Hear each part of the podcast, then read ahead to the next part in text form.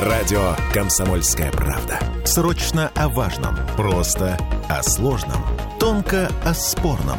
Точно о каждом.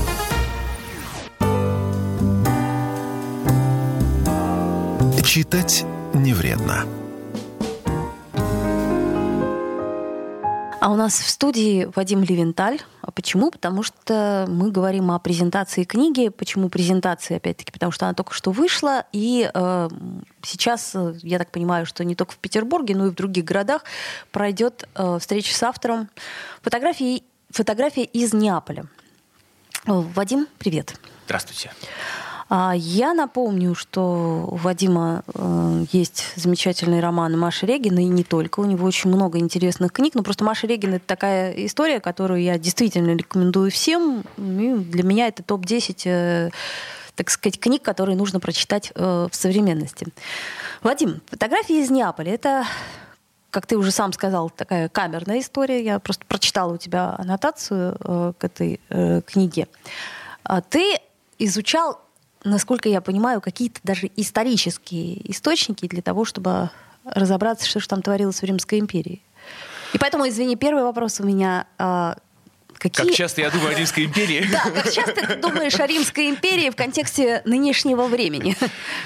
Я когда появился этот мем, э, хохотал до упаду, потому что я как раз тот человек, который последние там, ну, года два точно о Римской империи думает каждый божий день. Во-первых, я сначала действительно занимался этой повестью, а сейчас, более того, я уже больше года занимаюсь Вергилием, готовлю пересказ на русский язык э, Энеиды. Это есть такая серия э, в одном из питерских издательств, ты знаешь, да, э, где писатели пересказывают эпосы разные. Вот там. я помню, как э, Носов, например, это делал, да? Да, да Носов и... пересказывал э, Илиаду и Одиссею, Герман Судулаев пересказывал «Пятую Веду», ну и много-много разных таких вот книжек. А скажи, для чего это? Для, для, для чего нужно пересказывать Слушай, а оказывается, что э, эти древние тексты, даже переведенные на русский язык, но переведенные поэтически, ну, говоря о э, греческом и римском эпосе, да, э, они сейчас очень сложно воспринимаются современным читателем. А, то есть, то есть нужно, нужно упростить? Нужно иметь специальную подготовку, чтобы уметь читать этот гигзаметр. А, это такая, э, такой навык, который не у всех есть. Э, а, и кроме того, конечно, неподготовленный читатель, читатель, который не так много знает э, о реалиях или там, мифологии греков или римлян, а, ему постоянно приходится залезать в комментарии, это тоже сложно. Пересказ позволяет немножко эти моменты сгладить, включить прямо в текст э, какие-то объяснения, пояснения там, и так далее. И так далее. Ну, в общем, э, смысл в том, что действительно очень многие люди хотят прочитать э, какие-то вещи, которые, ну, закрыть какие-то пробелы, которые они в свое время не прочитали, да, но сделать это вот в, в виде нормального, современного русского текста, то есть пересказ современным русским языком. Вот, эти, короче, к разговору, да, о том, что последние вот несколько лет, э, как минимум два, я каждый день думал о Римской империи. В связи с? В связи, да, со своей работой. Так. Вот, ну, да, давай прежде всего скажем, что книжка фотографий из Неаполя – это э, сборник, вообще говоря. Там есть повесть фотографии из Неаполя и некоторое количество рассказиков. Ну, фотографии из Неаполя занимает, наверное, там больше половины книжки. А, это а, повесть из четырех частей. А, действие происходит там в четырех разных эпохах. В современности, в фашистской Италии, в Неаполитанском королевстве конца XVIII века, а, и, собственно, в первом веке, стал быть, Римской империи. А, то есть Римской империи там посвящен только последний четвертый кусочек. Идея этой повести пришла, когда мы были в Неаполе в такой писательской поездке, если не изменяет память, в 16 году, и там я увидел город Неаполь, надо понимать, что а, мы, у нас таких городов нет здесь, на, на европейской равнине, а, в смысле чисто геометрическом. То есть у нас города как бы плоские такие вот, да, с горизонтальной структурой. А Неаполь — это город с вертикальной структурой. И нам очень видно, вот э, как будто это тортик разрезанный. То есть вот это уровень, вот современные дома, но эти современные дома стоят на, не знаю, там, фундаментах какого-нибудь 18 века, а эти фундаменты 18 века стоят на каких-нибудь камнях там средневековых, а эти средневековые камни стоят на каких-то римских камнях, а эти римские на греческих. И ты видишь это все глазами. Да, именно То есть это, торт. это не воображение, Это а ты просто вот видишь это, вот тортик перед тобой нарезанный. Не говоря уж о яркости его и сочности. Да, но э, тут мне было важно, ва- важно вот это ощущение истории и истории, которая как бы понятно, что она э, не- имеет некоторую длительность, то есть имела некоторую длительность. Прямо сейчас ее нет, но, но, но это как бы некая история во времени, да. А, и она спрессовывается в какую-то картинку, то есть в какое-то впечатление а, мгновенное, которое вот ты имеешь здесь и сейчас. А, и вот это странное ощущение мне хотелось передать э, в тексте, передать словами вплетя туда а, какую-то, ну, скажем так, э, для начала любовную линию, да, но дело не в том, что, опять же, там четыре разных времени, то есть там какие-то разные люди друг друга любят, да. Хотелось бы о современности. Не, не бессмертные, да. А, но дело в том, что э, э, э, речь о том, что, что каким-то образом человеческое желание и движение человеческого желания очень кратковременное, очень сиюминутное. А, мне показалось, что оно как-то связано вот с движением именно истории. То есть вот э, рушатся и создаются цивилизации, да, гибнут и Всё восходят во славу народы. Да? Все встречаются на скамейке. Да, а вот страсть остается одной и той же. Или, Подожди, может любовь быть, и страсть, нет. да? Это как-то разные вещи или нет, Страсть, желание. А, ну, я предпочитаю в данном случае пользоваться вот таким психоаналитическим термином «желание», да, то, что по-английски называется «desire». Любида и Мартида, да? Вот, в общем говоря, та- та- та- короче говоря, такой был э, как бы первоначальный посыл. Э, Честно говоря, я себя проклял 10 раз э, потом уже, когда ввязался в эту Потому что историю. слишком сложное, да, оказалось технически. Потому что оказалось, что очень трудно искать информацию. Мне казалось, ну подумаешь, господи, пошел в библиотеку, прочитал пару книжек. Там, и, и- Во-первых, оказалось, что по и, э, фашистской Италии мне нужно было, чтобы там было коммунистическое подполье, да, потому что чтобы противопоставить что-то из фашистской Италии, значит, коммунистическое подполье. А, так вот, информации о коммунистическом подполье в Неаполе нет. Ну, просто вот ты пойдешь в библиотеке, в пу- публичную библиотеку, ты там не найдешь ничего, никакой литературы, вообще никакой.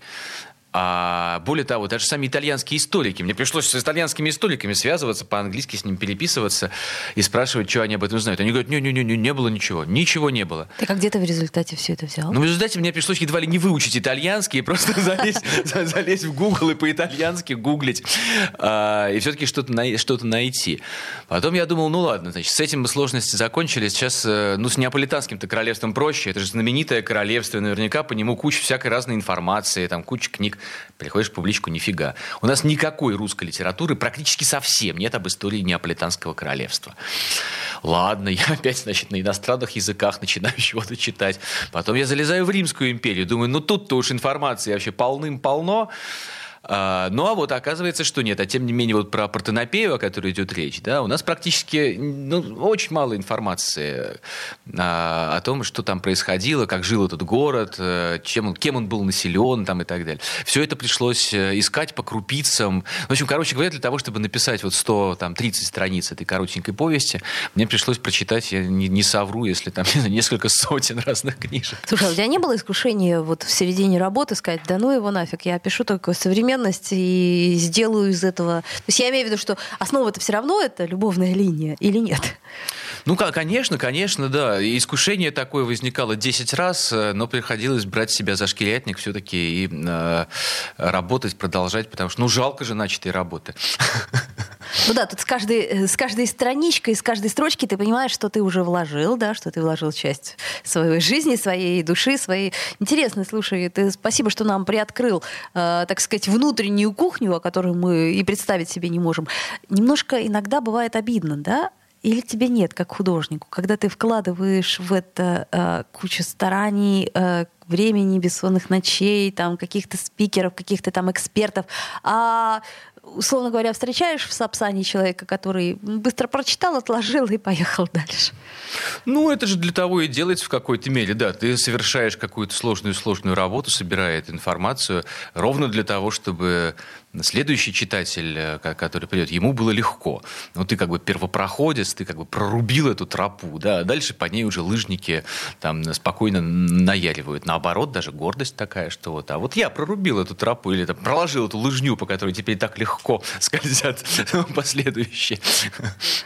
Так, ну смотри, если мы говорим о книге и о том, как сложно она создавалась, а ведь, ну, судя по тому, что ты рассказываешь, нелегко. Нелегко, нелегко. Так да. вот, кому мы рекомендуем, да, это такой наш ключевой вопрос. Э, всем тут не покатит история. То есть, например, если я скажу 14-летняя девочка, прочитает ли эту книгу? Скорее нет, чем да, или да.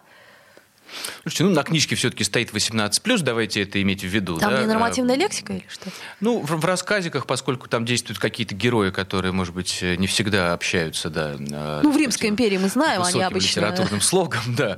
А, поэтому против правды не попрешь, пришлось там этим героям вложить какие-то слова. Их не очень много, но они есть. А, в повести нет никакой инвективной лексики. Нет, мне, мне хотелось, я не знаю, насколько это получилось, но мне хотелось э, создать легкое чтение, такое, которое э, не, будет там, э, душнить, да? Э, чтобы это были истории любви, просто чтобы я про себя знал, как бы внутри себя, да, что они описаны абсолютно достоверно. Вот для этой вот для этого сеттинга, как сейчас принято говорить, да, для этого сеттинга, в котором они находятся, чтобы если бы это было там конец 18 века, Неаполитанское королевство, чтобы там каждая деталька, каждая э, штучечка, там, каждый фактик, чтобы они вот э, создавали такой вот именно что внутреннюю достоверность. Вот мне это был, было, было важно, я такую задачу для себя поставил. Это Вадим Левенталь. Давайте сделаем паузу две минуты и вернемся к фотографии из Неаполя. Читать не вредно. Я слушаю радио «Комсомольская правда», потому что здесь самые жаркие споры и дискуссии. И тебе рекомендую. Читать не вредно. Мы вновь вернулись в эфир. Я напоминаю, читать не вредно, и это на все времена и всем. Даже если на книжке стоит маркировка 18+, это не значит, что мы не рекомендуем ее. Вы просто берете ответственность на себя. Вот и все.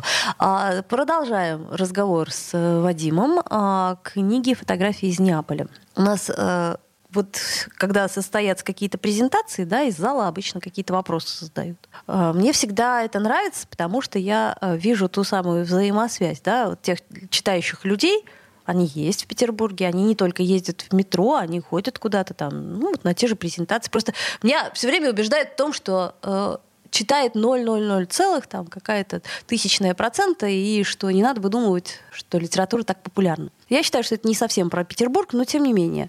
А, каких вопросов ты обычно э, опасаешься? Вот я, например, как актриса не люблю, когда меня спрашивают, как вы выучили столько текста? Ой, все. Слушай, ну, э, больше всего пугают всегда вопросы такого самого общего какого-то характера, типа там, а вот как писать хорошие книги, или там, как стать писателем? Ну, вот тут уже становится очень скучно, потому что, э, ну, не знаю, по крайней мере, большинство писателей, которых я знаю, они все предельно конкретные и любят конкретику. Да, ну, огромное количество там наших с тобой знакомых прекрасных писателей, Носов, Крусанов, там, э, Рябов, они же все всегда предельно конкретные, точны, да, то есть для хорошего писателя зачастую а, куда важнее он, куда бережнее он относится вот к какому-то самому, может быть, простому, незаметному, но очень конкретному факту, да, там, ну, я не знаю, какого цвета было платье у Сонечки Мармеладовой, да? Правдоподобие, да? Чем, чем к какой-то глобальной философской концепции, там, потому что глобальная философская концепция – это зачастую ну, ну, такой, что ли, туман, туман войны, да, или в данном случае туман литературы. А хорошему писателю зачастую куда важнее правильная, точная и интересная деталь. Ну, ты конкретика. Же понимаешь, ты же понимаешь, что эта конкретика, она как раз, э, как мне кажется, э, читателя или зрителя а, заставляет верить в то, что происходит, ну, и вовлекаться, а, чем ну, длинные-длинные, так сказать, страдания на базе какой-то философской концепции. Тут я с тобой согласна, но опять-таки все любят разные. Значит, вопросы из разряда творческие планы и как вы пишете, да, то есть вот как это А, фильм был «Весна», помнишь, да, это старый? Как, как вы придумываете э, ваши открытия? Ну как, я так задумываюсь и придумываю. То есть нужен какой-то стандартный ответ на все это. А, Вадим успел посмотреть «Мастера и Маргариту»? Ой, нет, как-то не, не тянет. Ага, не тянет. Это, собственно, э, то, что я хотела услышать. Тянет или не тянет? Смотрел, не смотрел? А, я просто к чему говорю? К тому, что вот э, кинематограф сейчас, он все равно а, ну, старается либо привязаться к чему-то, какому-то ремейку, ну, видимо, это там по щучьему велению, вот это вот бременские музыканты. Я причем не, не осуждаю, я просто говорю. Ну, понятно, а, понятно. Вот. Да. Э, и в то же время писатели, они очень многие все-таки стараются писать так, чтобы уже можно было да, да, и чтобы понятно, с, как чтобы поставить. Сразу сценарий, да, да, чтобы сразу сценарий. Причем очень многие прекрасные люди этим грешат, правда ведь? Ну, то есть, или не грешат. Я к чему ну, Мне кажется, что это грех как для литературы, потому что когда, ну, там не будем сейчас называть фамилии, хотя почему не, не давайте назовем, там, Иванов, да, э, он же был замечательный писатель, когда он писал э, «Сердце Пармы», замечательный роман, там, и «Географ Глоб, Глобус пропил», и «Золото бунта», но последний роман, на мой взгляд, читать уже очень скучно, потому что они действительно написаны просто как сценарная заявка, и э, там нет того, что для литературы одной, одна из важнейших, ну, может быть, одна из трех самых важных составляющих вещей, вещей это э, вещество языка собственно, сам язык, потому что язык — это материал писателя, да, вот как, не знаю, у скульптора есть камень, у художника есть краски, у писателя есть язык. Э, этот язык он может как-то мять, как-то из него что-то создавать, да, какие-то образы. А, а у языка есть своя музыка, у слов есть свои не знаю, оттенки, коннотации это называется, да, там. А, одним словом, э, вот и, и когда этот материал превращается в чистое такое ДСП, как бы, да, вот вам тут макет, значит, вот из ДСП будущего сериала. Не понимаешь, зачем тебе это читать? Ну, давайте ну, тогда давайте выйдет сериал, тогда подожду, я тогда посмотрю, да, да если будет интересно. А читать-то тогда зачем?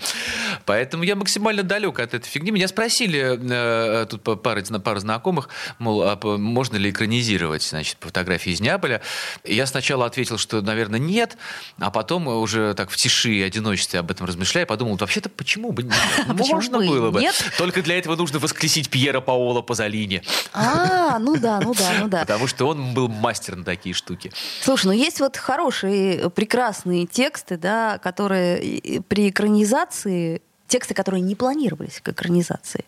Ну, тот же, например, Михаил Елизаров. На мой взгляд, это история, которая не, не планировалась изначально к экранизации. Когда ее экранизировали, она очень как-то, на мой взгляд, рассыпалась и стала не про то. Экранизация ужасная абсолютно. Так да, вот я, собственно, пытаюсь э, представить себе, что чувствовал в этот момент Миша, или, скорее всего, он сделал выкол, или просто, ну, посмотрел и ничего не сказал. То есть, ну, я имею в виду, что э, иногда, когда ты что-то делаешь такое хорошее, настоящее, это может быть немножко больно, больно, когда к этому прикасаются руки и ну, начинают это так или иначе переделывать под популизм. Ну, это очень по-разному бывает. Меня пока не экранизировали, хотя покупали права на Машу Легину, да. Ну, деньги-то а, заплатили? Да, а, ну, так это даже, даже деньги заплатили. А, показали сценарий, который подготовили. Меня сценарий, конечно, поверг, э, ну, я бы сказал, в изумление. А, но если бы меня спросили, как э, можно экранизировать Машу Легину, я, у меня есть идея, я бы такую идею предложил. А, и она, кстати, вот та идея, которая у меня в голове, она не очень похожа на саму книжку. То есть э, это вот не тупая экранизация, типа вот байопик там какой-то а, про, про, про историю этой героини. Я бы смешнее придумал.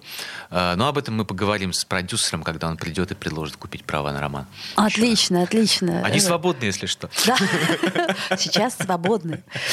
А, Вадим, ну а, вот если говорить о том, что мы сейчас рекомендуем, ну, понятное дело, каждый, а, так сказать, творец э, на данный момент, как с ребенком, носится собственным творением, поэтому всем фотографии из Неаполя, но вот что нам порекомендуешь ты почитать сейчас? Слушай, ну вообще да, давай еще скажем, что у меня довольно э, с некоторой периодичностью выходят статьи о современной литературе в литературной газете э, и на сайте. А, эти статьи можно посмотреть. И скоро, кстати, говоря о творческих планах. А, я только что собрал э, сборник э, как раз своих текстов о литературе, написанных в качестве литературного критика да, для разных изданий. Ой, жду в подарок. Время. Буду Наз... пользоваться. Эта книжка будет называться «Призрачное действие на расстоянии». А, и выйдет она в этом году.